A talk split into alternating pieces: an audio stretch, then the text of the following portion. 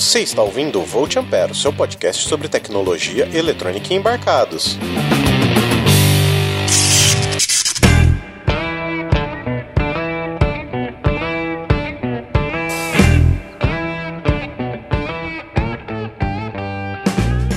Olá, seja muito bem-vindo a mais um episódio do Volt Ampere. Meu nome é Adrian Lemos, eu sou técnico em eletrônica e estamos aqui com ele, o menino nascido no Rio Grande do Sul, mas morador do Paraná, com sua barba fantástica, Roger Manrique. Olá, pessoal. E lá do interior de Minas Gerais, da terrinha do pão de queijo, a terra da galinhada, e também o host do Papo de Calçada, Guilherme, o Andrade. E aí, pessoal, tudo bem? Graças a Deus. E nesse episódio de hoje a gente vai falar sobre o que, gente? gente? Acho que é sobre aquilo que tá em 90% dos nossos dispositivos eletrônicos, né? Sabe aquele transistor? Aquele dispositivo semicondutor? Ô, Guilherme, diz pra gente aí o que que é um transistor? A história do transistor? Tá, joia. O transistor é aquele componente que é o aluno que não presta atenção na aula da engenharia não, não faz a menor ideia do que é, né? Então, como foi falado brevemente no episódio sobre diodos, as válvulas eram os instrumentos de controle de maior interesse e desenvolvimento nos primeiros anos do século XX, desde que J.A. Fleming introduziu a válvula de iodo em 1904. Depois disso, Lee De Forest adicionou um terceiro elemento, chamado de grade de controle ao diodo à válvula eletrônica, resultando no primeiro amplificador,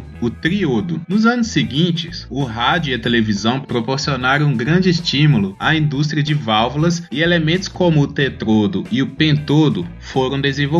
Porém, no dia 23 de dezembro de 1947, a indústria eletrônica estava prestes a mudar para uma linha de interesses totalmente nova. É, até foi nesse dia aí que o Walter Hauser Brittain e John Bardeen, eles demonstraram a função de amplificação do primeiro transistor nos laboratórios da companhia Bell Labs. E o transistor de contato de ponta, quando ele foi demonstrado, ele tinha mais ou menos aí o tamanho de uma palma da mão humana, entendeu? É muito grande, né? Porque a gente tem hoje, como você falou no começo, né? Celulares que ali dentro você tem transistor é, mili, né? De dimensão mili. Então é, é muito grande, né? Mas mesmo assim, a transistor do tamanho de uma palma da mão já era uma grande revolução comparado com as válvulas, né? Com certeza. Por dois motivos principais. O principal é que a válvula tu não consegue miniaturizar muito, né? Tu chega num limite ali que tu não vai conseguir diminuir mais. E o outro motivo é que a válvula, pro pessoal mais antigo, deve lembrar das televisões que tinham os tubos de raios catódicos. Cara, quando eu era pequeno eu tinha uma televisão dessa, para você ter noção. É, então esses raios catódicos são elétrons e a válvula ela funcionava também com raios catódicos e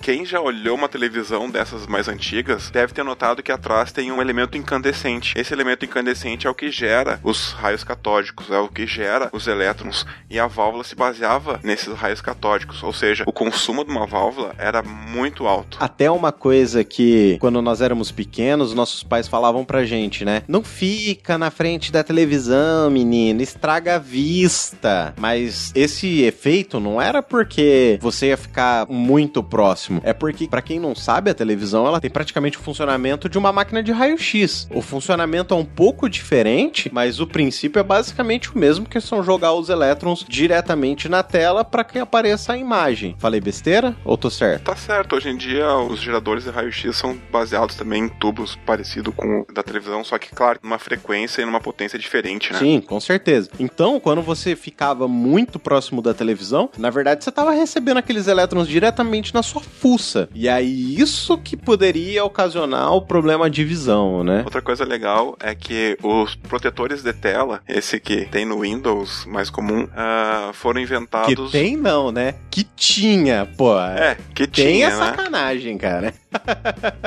Cara, quantos Windows XP tu vê ainda na, instalado no. ok, você me convenceu. e, ó, e, e, eu posso dizer que tem que voltar com o Windows XP, porque essa porra desse Windows 10 é uma bosta. Nossa, nem me fala. É, então, esse protetor de tela era um, um artifício usado para não marcar o fósforo da tela do computador. Né? Então, se tu ficasse muito tempo com a mesma imagem, depois tu desligava e ficava marcado. Isso consegue ver nas máquinas dos bancos, tá? nas máquinas de onde tu retira dinheiro nos bancos. E quando elas são desligadas, ela fica ainda com a marca ali. Claro, as que têm tela DCRT, né? As de LCD não sofrem desse, desse problema. É, mas vamos voltar uns anos antes pra gente saber como o Britain e o Bardeen eles chegaram nesse invento, né? Então, a primeira patente para o princípio do transistor de efeito de campo foi apresentada no Canadá pelo físico austro-húngaro Julius Edgar Lilienfeld, que não é o pai do Chris, em 22 de outubro de 1925. Mas Lilienfeld, ou Lilienfeld, não publicou nenhum artigo de pesquisa sobre os seus aparelhos, fazendo com que o seu trabalho fosse ignorado pela indústria. Em 1934, o físico alemão, o doutor Oscar Hale patenteou outros transistores de efeito de campo. Porém, não há evidências diretas de que esses dispositivos foram construídos. Cara, e pô, para pra pensar. Na verdade, na época, depois da, da Primeira Guerra, onde a Alemanha sofreu toda aquela sanção e depois eles começaram a melhorar, eles começaram a ter muito desenvolvimento. Não é muito de me admirar que esse físico alemão ele patenteou esse transistor. Pode ter sido por uma sacanagem?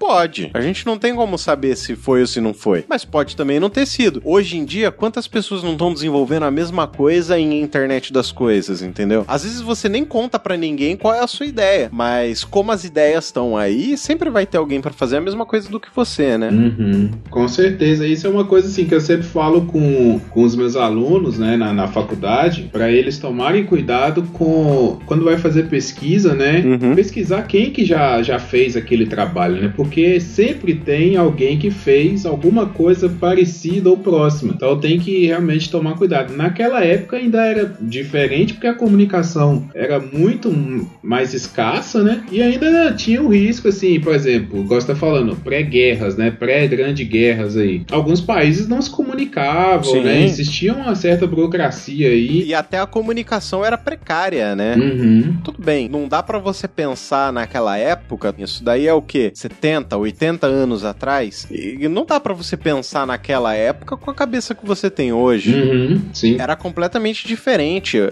A própria internet que a gente usa hoje, ela tem aí, poxa, pouco mais de 20 anos, entendeu?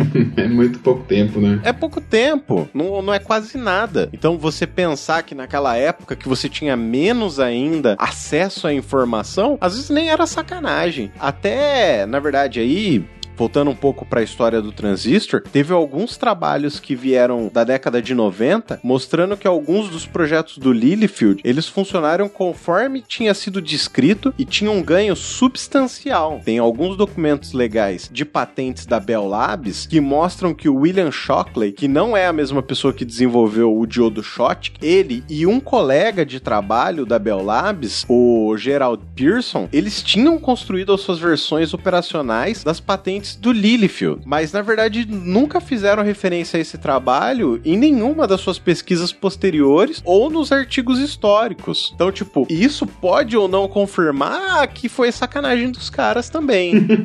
É, é. Ah, Eu acho que até o controle era menor também, né? Essa questão de quem é o dono, quem é o proprietário intelectual ali, né?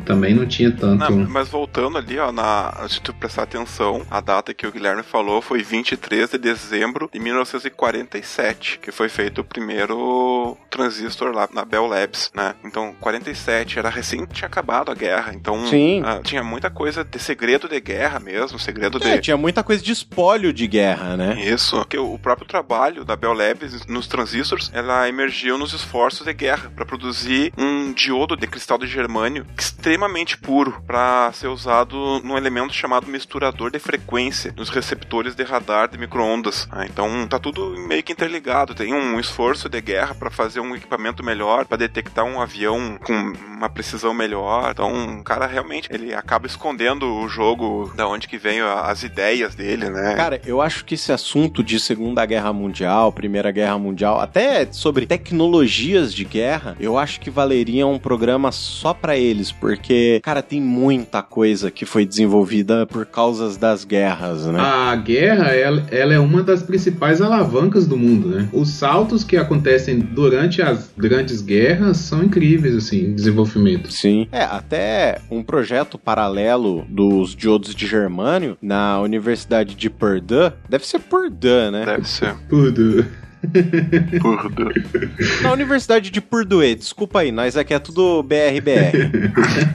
Eles conseguiram produzir os cristais de semicondutor de germânio até em uma boa qualidade. E eles foram usados na Bell Labs. Os primeiros circuitos que foram baseados em válvula, elas não conseguiam comutar tão rápido para esse papel. Então foi levado para a equipe da Bell Labs para que eles pudessem estudar e trazer novos diodos de estado sólido para eles. Então, continuando a nossa linha do tempo, após a guerra, o Shockley decidiu tentar a construção de um dispositivo semicondutor semelhante a um triodo. Ele conseguiu financiamento e espaço de laboratório e foi trabalhar no problema com Bardeen e Bretain. O John Bardeen acabou desenvolvendo um novo ramo da mecânica quântica, conhecido como física de superfície, para explicar os comportamentos estranhos que vinham. E o Bardeen e o Walter Bretain acabaram conseguindo construir um dispositivo funcional. É, até mecânica quântica é um nome correto para o que a maior parte das pessoas usam vulgarmente como física quântica, né? Uhum. A chave para o desenvolvimento do transistor foi a compreensão do processo de mobilidade de elétrons em um semicondutor. Percebeu-se que houve alguma maneira de controlar o fluxo de elétrons do emissor para o coletor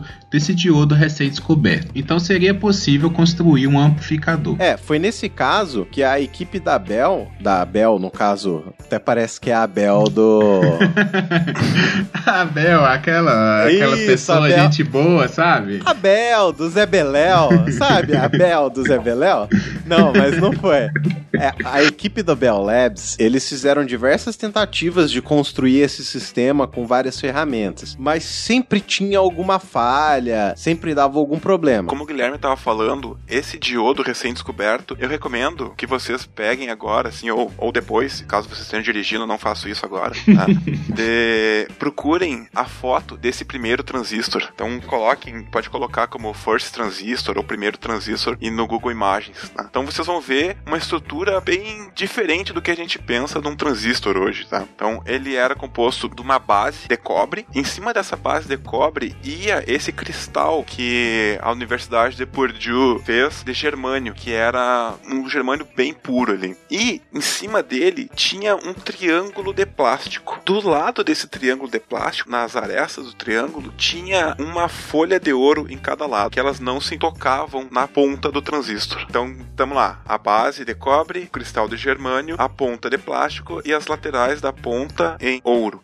Um dos lados, eles ligaram um microfone. Então, eles ligaram uma dessas folhas de ouro e a base de cobre ligaram numa fonte, uma fonte de tensão pequenininha, sei lá, uma bateria de 9 volts, digamos assim, e um microfone. O outro lado, eles conectaram uma bateria de caminhão de 24 volts e num alto-falante. E o que acontecia quando eles falavam? A voz deles era amplificada nesse circuito. O nome desse primeiro transistor é transistor de contato de ponta por causa dessa configuração dele, que ele tem uma ponta desse triângulo era conectada em cima do cristal ali, no caso, ele era um cristal do tipo P e tinha uma pequena, uma fina camada de cristal do tipo N entre a ponta e o cristal do tipo P. Então, é o problema desse transistor é que ele é um transistor tridimensional. Entendi. Ele é um transistor que ah, ele, como a gente falou, tem as vantagens de ser possível miniaturizar, o que não era possível na válvula, só que ele tinha muitos problemas, tá? Então, às vezes essa ponta ela não ficava muito bem conectada. Então, eh, foi produzido o transistor de, de contato de ponta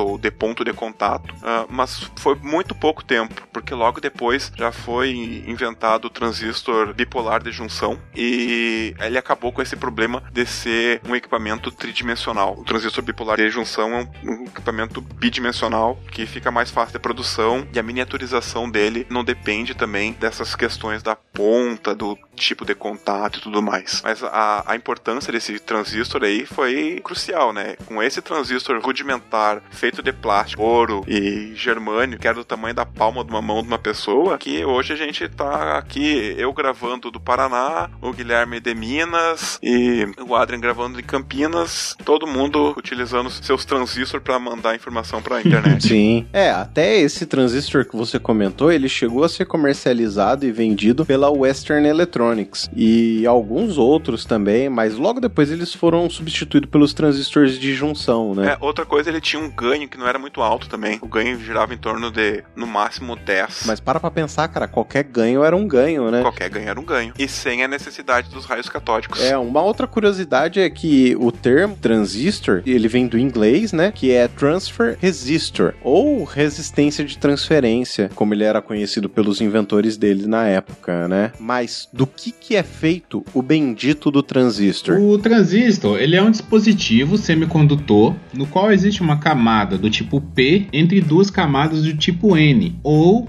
uma camada do tipo N entre duas camadas do tipo P. O primeiro é denominado NPN, né, conforme foi dito, uma camada P entre duas N. E o segundo é um transistor PNP, uma camada N entre duas camadas P. As camadas externas do transistor são materiais semicondutores mais fortemente dopados e com largura muito maiores do que a camada interna, tipo N ou tipo P. É, essa diferença de largura eu vi que chega a 50 para 1, às vezes chega a 200 para 1, é, é, bem fininha mesmo. A camada intermediária é bem, bem estreitinha. Caraca, é disso eu não sabia não. E como funciona esse transistor? A operação básica do transistor que nós vamos fazer aqui nós vamos utilizar como base o transistor do tipo NPN. Então, um núcleo dopado positivamente com as duas extremidades dopadas negativamente. Para a operação do transistor PNP, ela é exatamente igual. A única diferença é que as funções dos elétrons e dos buracos, elas são ao contrário. Você inverte o funcionamento. A gente vai falar mais disso um pouco mais para frente. O que vale dizer também é que nós estamos falando aqui no sentido da corrente real e não da corrente convencional como o Guilherme já explicou pra gente lá no circuito de corrente contínua, corrente alternada. Resumindo bastante a explicação que o Guilherme fez, significa que a gente vai analisar o comportamento do transistor pelo fluxo que os elétrons vão decorrer na passagem das camadas. Se você tiver qualquer dúvida, vale retornar lá para o nosso programa anterior que você vai entender a diferença entre essas correntes. Nesse primeiro, vale imaginar uma fonte de tensão que a gente vai chamar de VEC, com os polos na nas extremidades. Então, o polo positivo vai estar tá ligado numa extremidade N e o polo negativo vai estar tá ligado na outra extremidade N do transistor. A camada que está ligada pelo polo negativo da bateria, nós vamos chamar de emissor. E a camada que está ligada pelo polo positivo, nós vamos chamar de coletor. Os elétrons eles vão sair do polo negativo da bateria e vão até o emissor, mas não vai haver a passagem da corrente, pois existem duas zonas de depressão, uma entre o emissor N e a camada central P, que também é chamada de base, e a outra entre a camada central e o coletor, também N. Uma experiência prática que dá para ser feita pode ser pegando dois diodos do modelo 1N4007, que é um modelo que você vai encontrar em qualquer casa de eletrônica, e ligar o lado P com o lado P ou ligar o lado N com o lado N. Você vai ter basicamente o mesmo princípio de funcionamento do transistor. No caso desse transistor que nós estamos usando na experiência, ele fica no estado desligado, mas para ligar ele, nós vamos imaginar uma outra fonte de tensão que agora vai estar tá ligado com o polo negativo também no emissor e o polo positivo ele vai ser ligado na camada central que nós vamos chamar aqui de base. E esse é o termo que você sempre vai utilizar na eletrônica coletor, base e emissor. Quando a gente estiver falando de transistor de junção, né? Isso. Sempre que a gente estiver falando de transistor de junção bipolar, que são os transistores que são usados em pelo menos 70% das aplicações mais comuns, acionamento de relé, via Arduino, essas coisas assim, você vai encontrar o transistor de junção bipolar. Mas essa junção PN entre a base e o emissor, ela vai se comportar exatamente como nós vimos lá no episódio dos diodos. Os elétrons, eles vão saindo do terminal negativo da fonte de tensão e vão passar para a camada N, aumentando a concentração de elétrons e os elétrons da camada P, eles vão ser atraídos para o polo positivo da fonte, fazendo com que a camada de depressão diminua, uma vez que nós tenhamos uma tensão superior a 0,7 volts entre a base e o emissor. É, o funcionamento é muito semelhante ao que a gente viu no episódio de diodos, né? Então ele é uma camada PN, né? Sim. Imagine um sanduichinho, né? Então ele tem o pãozinho e o, e o recheio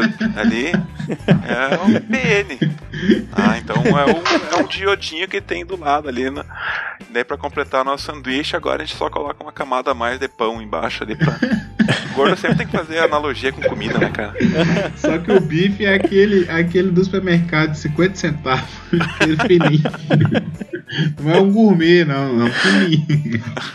é que nesse caso, a camada de depressão vai desaparecer e vai haver um fluxo de corrente nessa junção PN. A camada central do transistor, ela é muito mais fina, como o Roger já havia comentado. E isso faz com que parte dos elétrons que estavam saturando o emissor passem para o coletor, devido primeiro à diminuição da camada de depressão que nós vimos no conjunto anterior. Então, entendeu? São dois efeitos. Então, o fluxo, quando a gente coloca uma corrente entre emissor e base, essa corrente vai fazer com que a camada de depressão que existia entre essas duas camadas, entre o emissor e a base, ela diminua. Quando ela chegar a 0,7 volts, essa camada some e começa a corrente. Entendi. Entendeu? Como a base ela é mais fininha, então são dois efeitos que vão acontecer agora. Então, o primeiro efeito é essa diminuição da camada de depressão. Tá? Então a gente diminui a camada de depressão, agora tem elétron passando ali. E o segundo efeito é que o coletor do transistor está ligado no polo positivo da fonte. Então isso vai fazer com que os elétrons sejam atraídos da agora do emissor, pulando a base e indo pro coletor. Indo direto pro coletor. Então, ó, como a camada é fininha, o elétron ele vai, tipo, vai pular a corrente que tu deu de start entre base e emissor, vai fazer com que esses elétrons migrem também lá para a camada do coletor. E é por isso que a gente chama o transistor de amplificador de sinal, né? Isso. Inclusive, a análise de funcionamento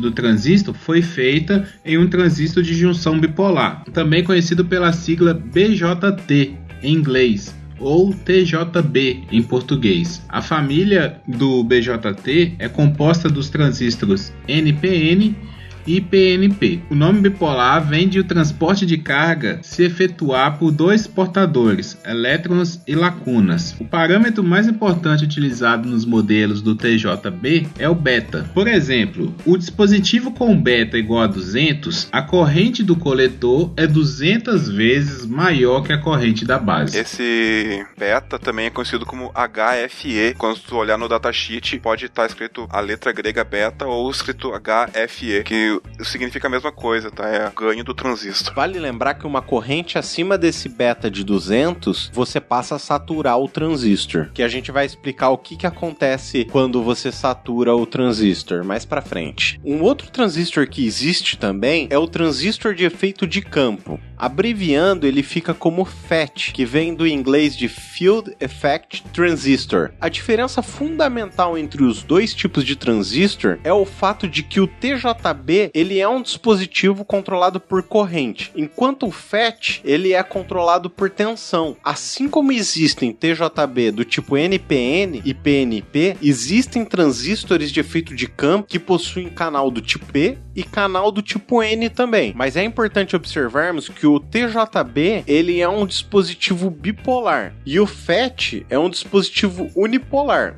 Ou seja, ele depende somente da condução realizada por elétrons, no caso do FET canal N, ou por buracos no FET de canal P. Então, o termo efeito de campo, que foi escolhido para a denominação do dispositivo, ele merece uma interpretação. A interpretação é que, no caso do transistor bipolar, que a gente já viu ali, a corrente vai fazer com que ele conduza. O caso do FET é um efeito do campo elétrico criado pela carga que vai fazer essa condução. Então, ele não tem necessidade de corrente no circuito de trigger dele. No caso do transistor bipolar, a gente chamou de base, né? A gente vai ver daqui a pouco que no transistor FET a gente dá um outro nome, tá? Mas o terminal que dá o início da, da condução, ele gera um campo elétrico, ele não, ou seja, não precisa de uma corrente. Isso dá uma grande vantagem também pro FET. Mas existem outras diferenças entre o FET e o TJB, além da forma de controle? Uh, uma das principais características do FET é que ele tem uma impedância. O termo impedância a gente vai definir melhor em um episódio futuro, tá? Mas vamos imaginar agora como se fosse uma resistência, tá? Então, essa impedância da entrada do FET, ela é maior do que do transistor bipolar de junção, com níveis que variam de 1 até centenas de mega-ohms. E essa característica é importante para alguns projetos, como o sistema de amplificação linear. A variação decorrente de saída também é tipicamente maior num transistor bipolar de junção do que por um FET, uma mesma variação no sinal de entrada. Por isso, os ganhos de tensão de amplificadores com transistor bipolar de junção são normalmente maiores que com os transistores de efeito de campo. Em geral, os FETs são mais estáveis em relação à temperatura que o TJB e também são menores fisicamente. Essa característica são muito úteis na construção de circuitos integrados. Existem basicamente duas famílias de transistores FET, o JFET e o MOSFET, que por sua vez dividem-se em duas categorias: os MOSFETs do tipo intensificação e os MOSFETs do tipo depressão. Primeiro vamos falar do JFET. O J do início do é de junção. Então ele é um, um transistor de efeito de campo com junção. A junção, no caso PN ou NP, como a gente já discutiu anteriormente. Tá? Os JFETs são sempre do tipo depressão e existem dois tipos: o de canal N e o de canal P. Então é um pouco difícil da gente sem o auxílio visual, mas vamos tentar imaginar de novo, pessoal. Então vamos imaginar agora o, o nosso JFET. Vamos imaginar um JFET de canal N. De novo, o que a gente for falar aqui pro canal P é a mesma coisa, só que daí tu inverte o que a gente fala de elétrons, imagina em buracos, e o que fala em buracos, imagina em elétrons. É, até para ficar mais fácil, se você quiser, você pode ir no Google e procurar por JFET, que nas imagens você vai encontrar a imagem da representação dele, e aí junto com a explicação do Roger vai ficar mais fácil de você entender. É, quem tá vendo aí, ou quem quiser imaginar, ah, imagine um pequeno bloco de semicondutor do tipo N. Esse vai ser o nosso canal, ah, por isso que ele tem esse nome, JFET de canal N. Vamos ligar então agora o terminal positivo de uma fonte que a gente vai chamar de VDS no extremidade superior desse bloco. E aqui, em vez de a gente chamar de emissor, agora a gente vai chamar de dreno. Tá? Então, essa é uma das outras diferenças que existe entre o MOSFET e o transistor de junção bipolar. Então, aqui agora a gente está ligando o positivo no dreno. O terminal negativo dessa fonte, nós vamos ligar na extremidade oposta desse bloquinho. E essa extremidade nós vamos chamar de fonte. Agora, imagine que vamos cercar esse bloquinho com uma camada do tipo P. Então, vamos fazer como se fosse um corredor polonês. Eu tenho um bloquinho canal N e um corredorzinho com os dois lados com um semicondutor do tipo P. Esse semicondutor do tipo P, ao invés de gente chamar de base, gente vai chamar de porta ou gate. Aí eu aprendi como gate e eu prefiro chamar assim, mas algumas traduções em português chamam de porta também. Então, se vocês agora nesse exercício de imaginação, vamos ligar outra fonte, tá? Essa fonte, vamos ligar o terminal positivo dela no terminal de porta, no terminal de gate. E o terminal negativo vamos ligar no terminal de fonte. Como o semicondutor do tipo N tem elétrons livres, então haverá uma corrente passando é, entre a fonte e o dreno. Ah. Então, já imaginamos nosso transistor, tá? Por enquanto, a nossa fonte de tensão que está ligada entre o gate e o terminal fonte esteja zerado, esteja 0 volts. Mesmo assim, como a gente está utilizando um semicondutor do tipo N que tem elétrons livres, então vai haver uma corrente entre o terminal de dreno e o terminal de fonte por causa desses elétrons livres. Quando a gente vai aumentando a tensão agora da outra fonte de tensão que está ligada entre o terminal gate e o terminal fonte, a camada de depressão dessa junção PN que existe entre esse corredor polonês, ela vai aumentando. Então eu aumento a camada de depressão. E se vocês lembrarem do episódio que a gente fez com a estrela para ter uma aula melhor, uh, essa camada de depressão ela bloqueia a passagem de elétron. Então o que está acontecendo agora? A gente tem uma corrente circulando entre dreno e fonte e a gente está aumentando a camada de depressão desse nosso corredor polonês. Então esse corredor ele está estreitando o canal até um ponto que ele vai fechar o canal. Então quanto mais a gente aumenta a tensão entre o terminal gate e o terminal fonte, maior vai ser a camada de depressão e menor vai ser o caminho por onde esses elétrons conseguem passar. E com isso a gente pode fazer com que o corte do transistor, né? Ou a saturação. Ou se a gente estiver trabalhando com um circuito de amplificação, a gente pode ligar duas fontes separadas e fazer uma amplificação do sinal. O MOSFET de depressão, ele tem um funcionamento muito semelhante ao JFET que o Roger acabou de explicar, mas a construção é bem diferente. Vamos imaginar o MOSFET de depressão de canal N. Para isso, vamos pensar primeiro em um cubo de semicondutor do tipo P. Nesse cubo, nós temos dois sulcos longitudinais com um espaço entre eles, que são preenchidos com o semicondutor do tipo N. Pensa assim, você vai pegar um blocão do tipo P e vai dar uma mordida de cada lado dele, então você vai ficar realmente com essa abertura. Sabe a mordidinha da maçã, daquela empresa que faz celulares? Que a gente não fala o nome porque eles não pagam a gente. Então, é exatamente igual aquele, aquele buraquinho lá que tem. Nesse buraco, ele vai ser preenchido com um semicondutor do tipo N. O processo que está envolvido na fabricação desse dispositivo semicondutor, eles são um capítulo muito à parte que já envolvem várias etapas mais complexas. Mas vale dizer que entre esses sucos, nós vamos fazer uma espécie de ponte também de material semicondutor do tipo tipo N, que vai controlar a passagem de corrente. E como o próprio nome sugere, a camada de depressão criada entre essa nossa ponte e o material do tipo P que serviu de base para o MOSFET quando se é aplicada uma tensão entre o gate e o corpo? O MOSFET ele teria quatro terminais. Tá? Ele teria o terminal de dreno, o terminal de fonte e o terminal de porta. E mais um terminal chamado corpo ou substrato ou bulk. Só que geralmente esse quarto terminal ele tá ligado junto com o terminal de fonte.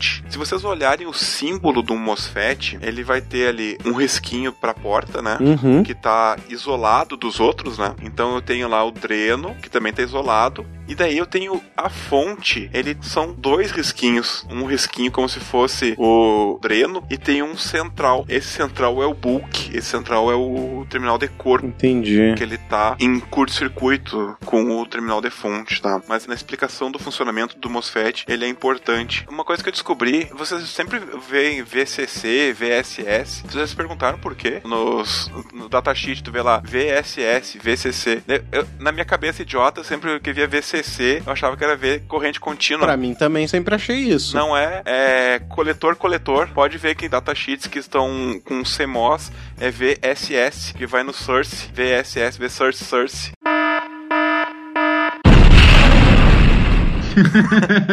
É, a minha cabeça fez isso também quando eu descobri descobri para essa pauta agora. E ouvintes, nós estamos falando de dois profissionais que estão há muito tempo no mercado de trabalho, justamente com isso aí. Então. Me dá alguns minutos para eu catar meus miolos no teto. Né, o Roger e o Adrian não são amadores, são profissionais. Eles descobriram é, agora. Só faltou nessa aula aí. Né? Imagina eu, que tô aqui aprendendo. A gente tava no bar da faculdade, né, Roger? É. Faltamos nessa aula aí.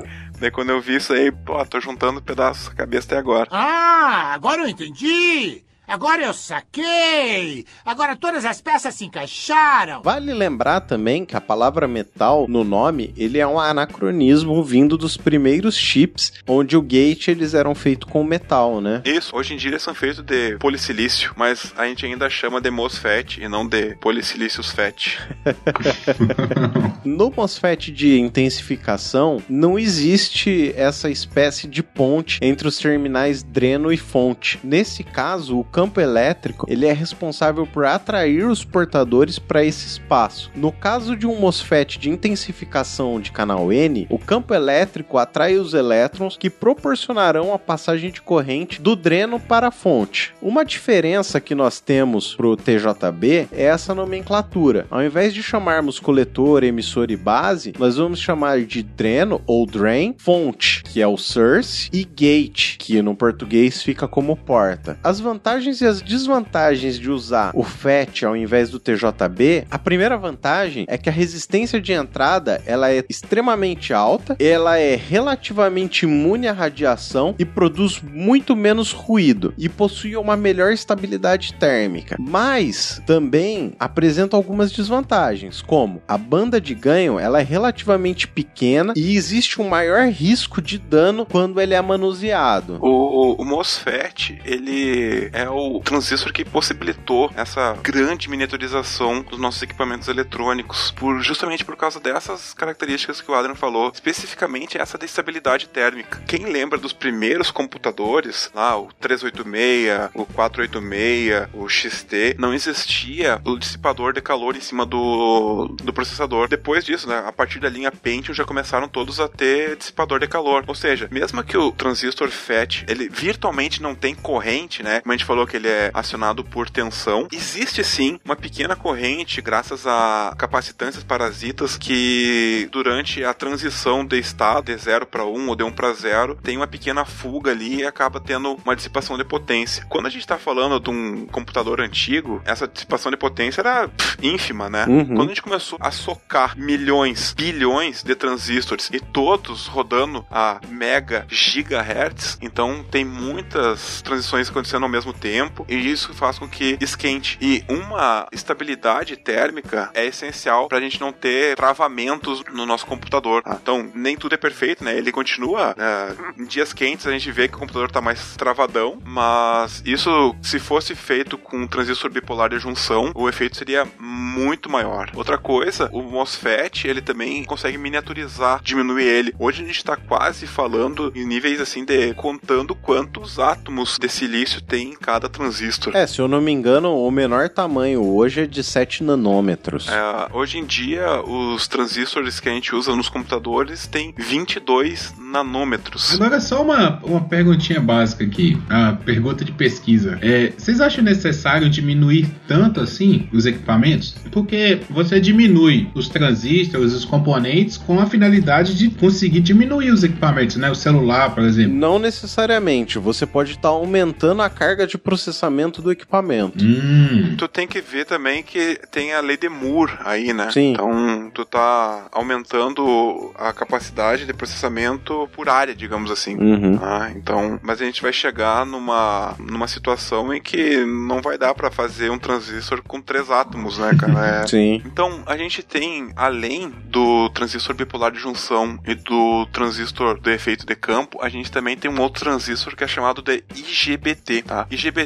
ele vem da, da sigla em inglês Insulated Gate Bipolar Transistor, ou seja, transistor bipolar de porta isolada. E ele mescla o melhor dos dois mundos. Ele vai pegar, então, as características de ganho e de capacidade de corrente do transistor bipolar, só que ele continua sendo um transistor acionado por tensão. Então, é só mais um na família aí de transistor. Os IGBT são muito usados hoje em dia em inversor de frequência, então eles são bem difundidos por causa da velocidade de comutação e da capacidade de, de condução de corrente dele. Mas eu acho que agora pro nosso público maker, aquela galera que quer começar a mexer em bancada, vamos falar sobre a aplicação do transistor de junção bipolar e alguns funcionamentos dele? Então, um dos usos até muito comum do transistor é como chave de controle. Desse modo, ele conduz a corrente entre o emissor e o coletor ou desliga sem levar corrente elétrica. Para transistor do tipo NPN, o funcionamento como chave é quando a gente aplica a tensão no pino de base, mantendo ele como estado lógico 1, ligado, né? Ele satura e permite a passagem de corrente entre o coletor e o emissor. Para transistor do tipo PNP, o funcionamento como chave é quando é retirada a tensão no pino de base, mantendo ele em estado lógico 0, desligado. Ele satura a base e permite a passagem de corrente elétrica entre o coletor e o emissor. Uma utilização muito comum desses transistores como chave é quando é necessário fazer o acionamento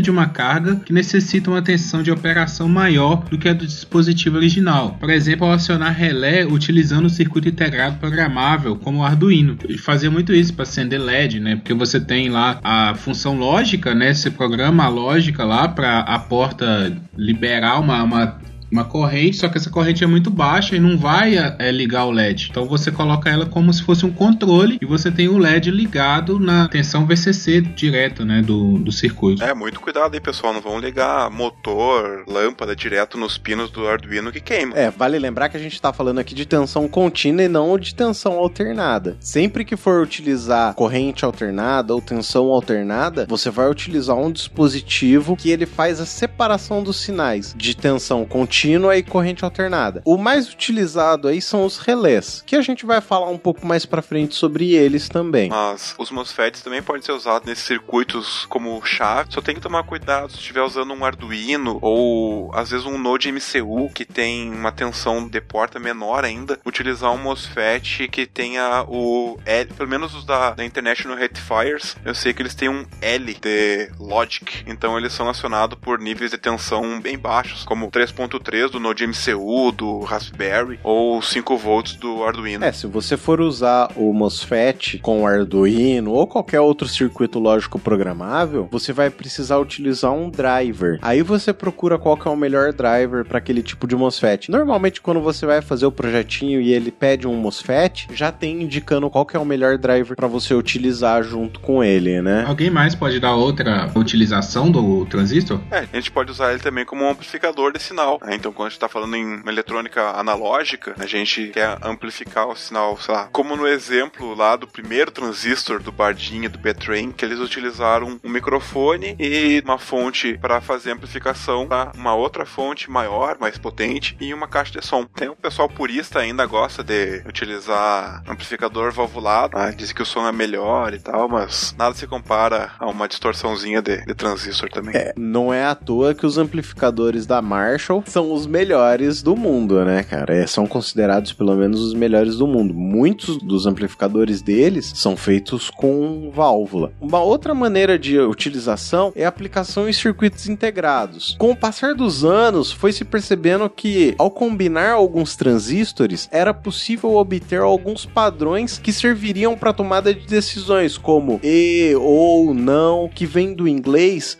que são as portas and, or, ou not. Essas portas a gente ainda vai abordar em um episódio só sobre elas, para que vocês consigam entender como que elas funcionam, como que são os circuitos equivalentes, o porquê que elas funcionam dessa maneira. Com esse princípio da criação de circuitos integrados, foi o que possibilitou o avanço da computação moderna. Por isso que nós também dizemos que tudo que é eletrônico é feito de transistores, né? Nessas questões das portas, ah, pode ser que vocês encontrem uma outra, uma outra denominação que é o CMOS, tá? O CMOS nada mais é do que o Complementary MOS, um MOS complementar, ou seja, ele é uma são portas feitas tanto com MOSFET de canal N quanto de canal P. É por isso que tem essa denominação. Então, quando vê CMOS, é esse mesmo transistor MOSFET que a gente fez a explicação agora, só que tanto o de canal N quanto o canal P. Sim. E Roger, você tem alguma indicação pra gente aí? Tem sim. Eu tenho uma indicação que vai ficar nos links no post, porque são bastantes, tá? O grupo de Data Science Academy tá com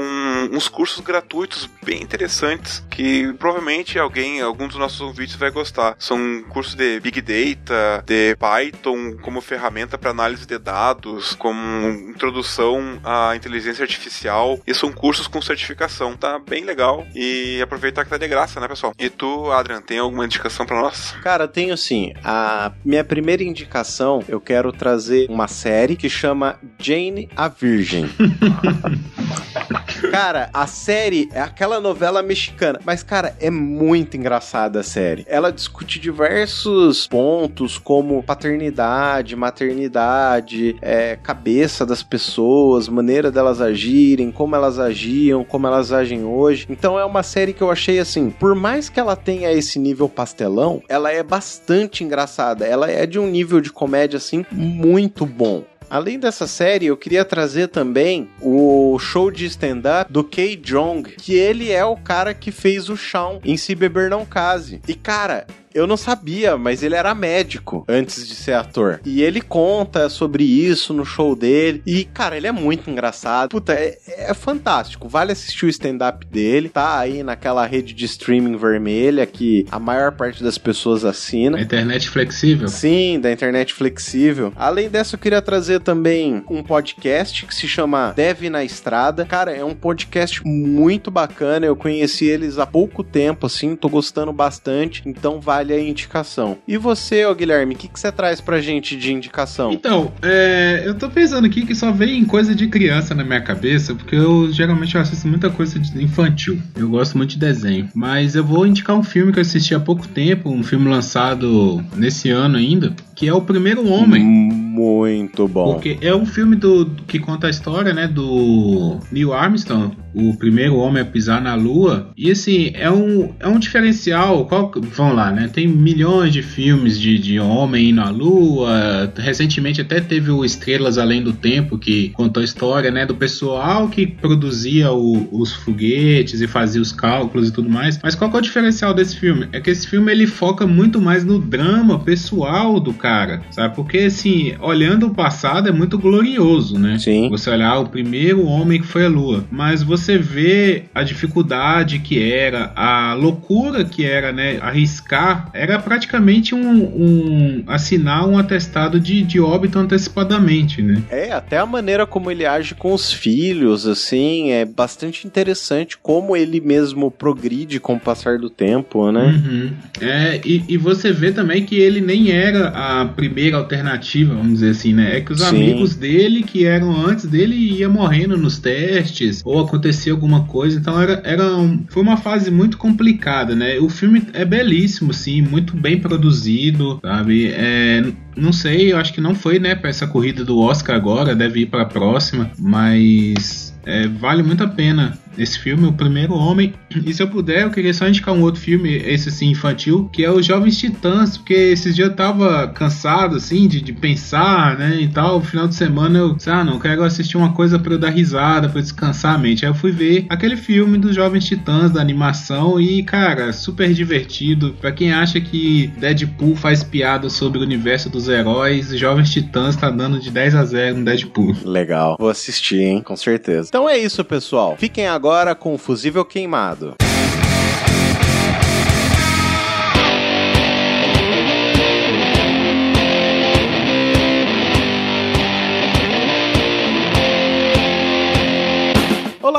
Seja bem-vindo a mais um Fusível Queimado, a sua sessão de e-mails e recadinhos aqui do Volt Ampere. Como vocês sabem, meu nome é Adrian Lemos e eu estou aqui com quem? Quem? Quem é você? Sou eu, Roger Manrique. É isso aí, querida comunidade Volt Amperiana. Vocês votaram no Twitter e nós adotamos. Agora nós somos todos Volt Ampere. Com os nossos volts e amperes vamos mudar o mundo, nem que seja somente o nosso mundo. É isso aí, pessoal. Você pode ajudar a gente de várias maneiras. As principais são aquelas: curtir a gente no Twitter, compartilhar nossos posts, assinar o feed do Volt Ampere no iTunes Store e dar cinco estrelinhas. E todos esses não precisa colocar a mão no bolso. Mas para quem já vai colocar a mão no bolso para comprar alguma coisa na Amazon, um Raspberry, um Arduino ou um livro mesmo, pode ajudar a gente através do link de comissão. Vai estar no, no post. Por favor, quando vocês forem comprar alguma coisa na Amazon, passa antes no post do Volt Ampere Pod e é só clicar, não precisa fazer nada, tá? Não vai ter nenhum acréscimo para vocês. É só uma comissãozinha que a Amazon vai dar pra gente para ajudar a pagar servidor e outras despesas que a gente tem. É isso aí.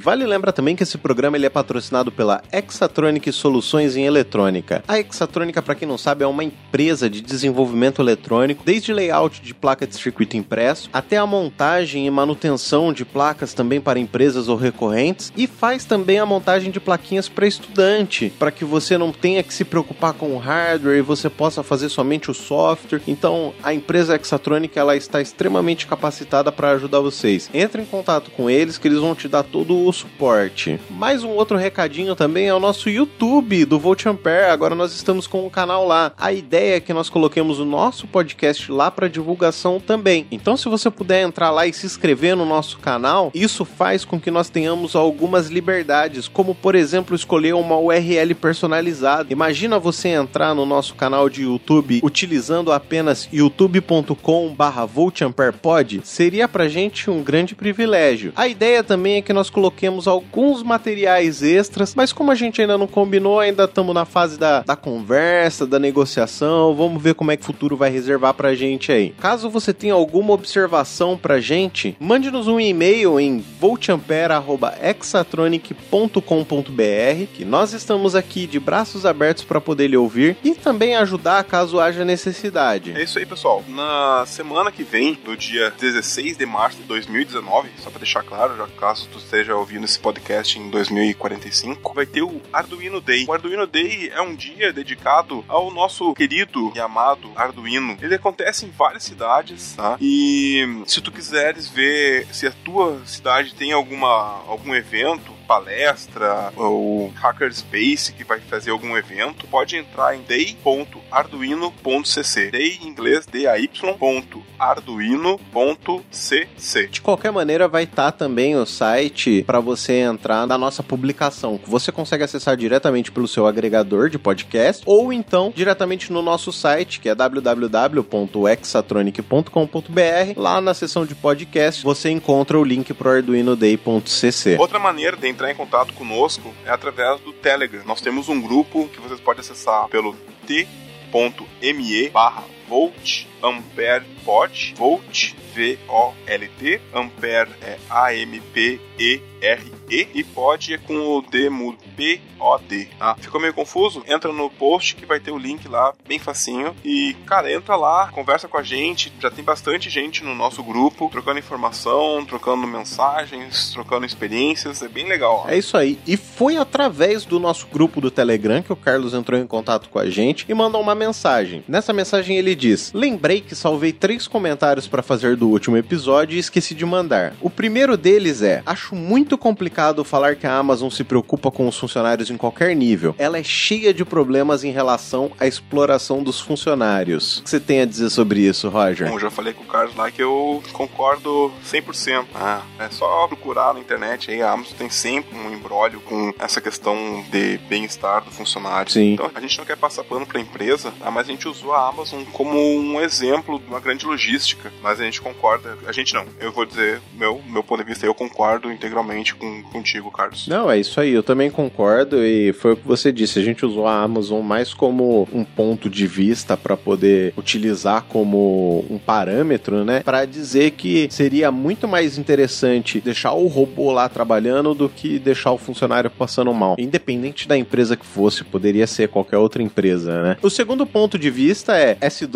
falar do, do meu puxão de orelha, que ele está sempre dando puxão de orelha na gente, porque a gente fala muito anglicanismo, e a gente acaba falando mesmo porque a rotina de técnico, a rotina de engenheiro, tem muita leitura em inglês, até os datasheets, que são os arquivos que contêm toda a descrição técnica do componente, eles são integralmente em inglês. Mesmo que a fábrica seja chinesa ou alguma coisa assim, eles costumam ser em inglês porque o mundo inteiro às vezes acaba tendo acesso àquele componente, né, Roger? É, e a gente acaba pegando esse costume mesmo de ficar usando termos que às vezes nem tem uma correlação em português. A gente tem que aportuguesar, né, o, o termo. Sim. Mas quando tiver o termo correlato em português, fica sabendo aí que também já falamos lá no grupo que a gente sempre, durante a gravação, a gente menciona o Carlos. Às vezes é cortado na edição, mas a gente lembra do puxão de orelha porque a ideia do podcast é ser inclusiva, né? Com certeza. De incluir todo mundo e não é todo mundo que sabe inglês, não é todo mundo que tem inglês fluente. Sim, vale o puxão de orelha mesmo, porque às vezes a gente esquece e a gente acha que é tão normal pra gente, como que não vai ser normal pra todo mundo, e realmente trazer essa realidade pra gente é muito bom, né? E o terceiro ponto é de que a visão de um Arduino ser amador, e pra quem não entende, é um porre. Aqui na faculdade de engenharia elétrica é cheio disso. Haja saco para esses mini elitismos. Obrigado e até mais. É isso aí, Roger. Foi aquilo que eu falei para você já algumas vezes que eu vejo o Arduino como uma ferramenta que qualquer pessoa pode usar. Eu não vejo problema de utilizar ela num produto, até acho interessante pra caramba, mas tem a, a sua contraparte, né? É, o que eu falei para ele lá no grupo é que o próprio site do Arduino, o arduino.cc, ele fala que o, a gênese do Arduino foi pensando em pessoas que não têm um contato muito direto, muito frequente com programação ou com eletrônica. Então, eu não acho que seja um elitismo isso, tá? Eu acho que na verdade é, é só confirmar que tá dando certo, que o Arduino ele foi feito para ser fácil. Então, quem usa isso como um elitismo é um babaca. É, eu acho que até que, como você falou, né, que o Arduino foi criado para prototipar, eu acho que quem idealizou o Arduino sequer um dia imaginou que isso seria tão grande como ele é hoje. Eu não sei se a pessoa pensou que isso ia pegar de uma maneira tão forte como pegou hoje, e Arduino é uma coisa magnífica, entendeu? Eu aprendi a programar muito com Arduino, apesar de já ter programado PIC muito tempo antes. Mas eu acho que hoje, com a maturidade que o Arduino vem sofrendo, ele permite que seja escalável a utilização, entendeu? Sim, e bem isso, né? Vai desde um blink para piscar um LEDzinho ali, Uhum. até impressora 3D que tem o, Sim. o Ramps, por exemplo, é todo baseado em Arduino, né? Com certeza. E muitos outros também que utilizam o Arduino como base para fazer operações diversas. Mas tá anotado aí, Carlos. Mas é isso aí, Carlos. Aquele forte abraço. Muito obrigado pela sua mensagem. Faça como o Carlos e mande mensagem pra gente, que nós vamos adorar falar das suas mensagens aqui no nosso Fusível Queimado, essa sessão de e-mails, e talvez até discutir como nós fizemos hoje com a mensagem do Carlos, né, Roger? É isso aí. E também a gente tem que mandar um grande abraço pro pessoal do Twitter, né? Que é pra Coema. Arroba Coema, o Murilo Belarmino, que é arroba Murilo Belarmino, o Felipe Madureira, arroba Phelps, um abraço pra vocês, e a Camila Eu, arroba Camila93 Roger. Um abraço pra vocês que mandaram o eu lá no nosso tweet, no Twitter. Então, muito obrigado por vocês estarem sempre acompanhando as nossas publicações. Não se esqueçam sempre de curtir, comentar, compartilhar, que pra gente também é sempre muito bom saber o que vocês estão pensando e conversar com vocês, interagir com vocês mesmo, porque a ideia é que nós uma comunidade, né, Roger? É, como eu falei no início, compartilhar o Volt Ampere não custa nada, é só um clique. Sim, é isso aí. Né? E ajuda a gente a divulgar esse projeto. Mas, ô Roger, teve gente que só curtiu o nosso tweet, mas não falou eu. O que, que a gente faz com esses nomes? Ah, acho que a gente abre uma exceção e pelo menos dá um salve para essas pessoas que interagiram com a gente na, na forma mais simples do que responder o tweet. É isso aí. Então, um abraço lá pro André Luiz, o arroba Andreo433. Um abraço pro Wellington Mazzoni, que é arroba wmazone underline. Também tem o Dene Azevedo, arroba Dene Azevedo. E é isso, né, Adrian? É isso aí, então. Será que só isso por esse mês? Ah, não sei, hein? Será que a gente conta? Será que a gente não conta? O que que você acha? Bom, a gente não contou, mas estamos contando mais ou menos, né? Tamo... Ah, então fiquem aí ligados no nosso feed, vai que aparece coisa nova, né? Quem sabe? Então, um pouquinho antes de finalizar aqui, peço licença, Roger, para fazer uma homenagem para minha esposa. Queria dizer que foi aniversário dela no último dia 4 e que sem ela esse programa também não existiria, porque ela me deu muita força para fazer e me manter e ela tá sempre do meu lado. São vários finais de semana que eu acabo demandando na edição, tudo. Então, Ana Lúcia Ribeiro, um beijo para você, você sabe que eu te amo. Muito obrigado por você estar do meu lado, por você me apoiar e sem você o Volt Ampere também jamais existiria. Então, muito obrigado por todo esse apoio. Isso aí, parabéns, Ana Lúcia, e obrigado. E se o Adam me permite, eu queria dedicar esse programa a uma amiga chamada Daniele Gonçalves, que por causa de um terrível acidente de carro, ela veio falecer essa semana. Tá? Então ela é uma, uma baita de uma amiga minha, ela não era ouvinte do programa, mas era quase minha irmã, assim, era muito chegada mesmo. Bom, então, Daniele, um beijo,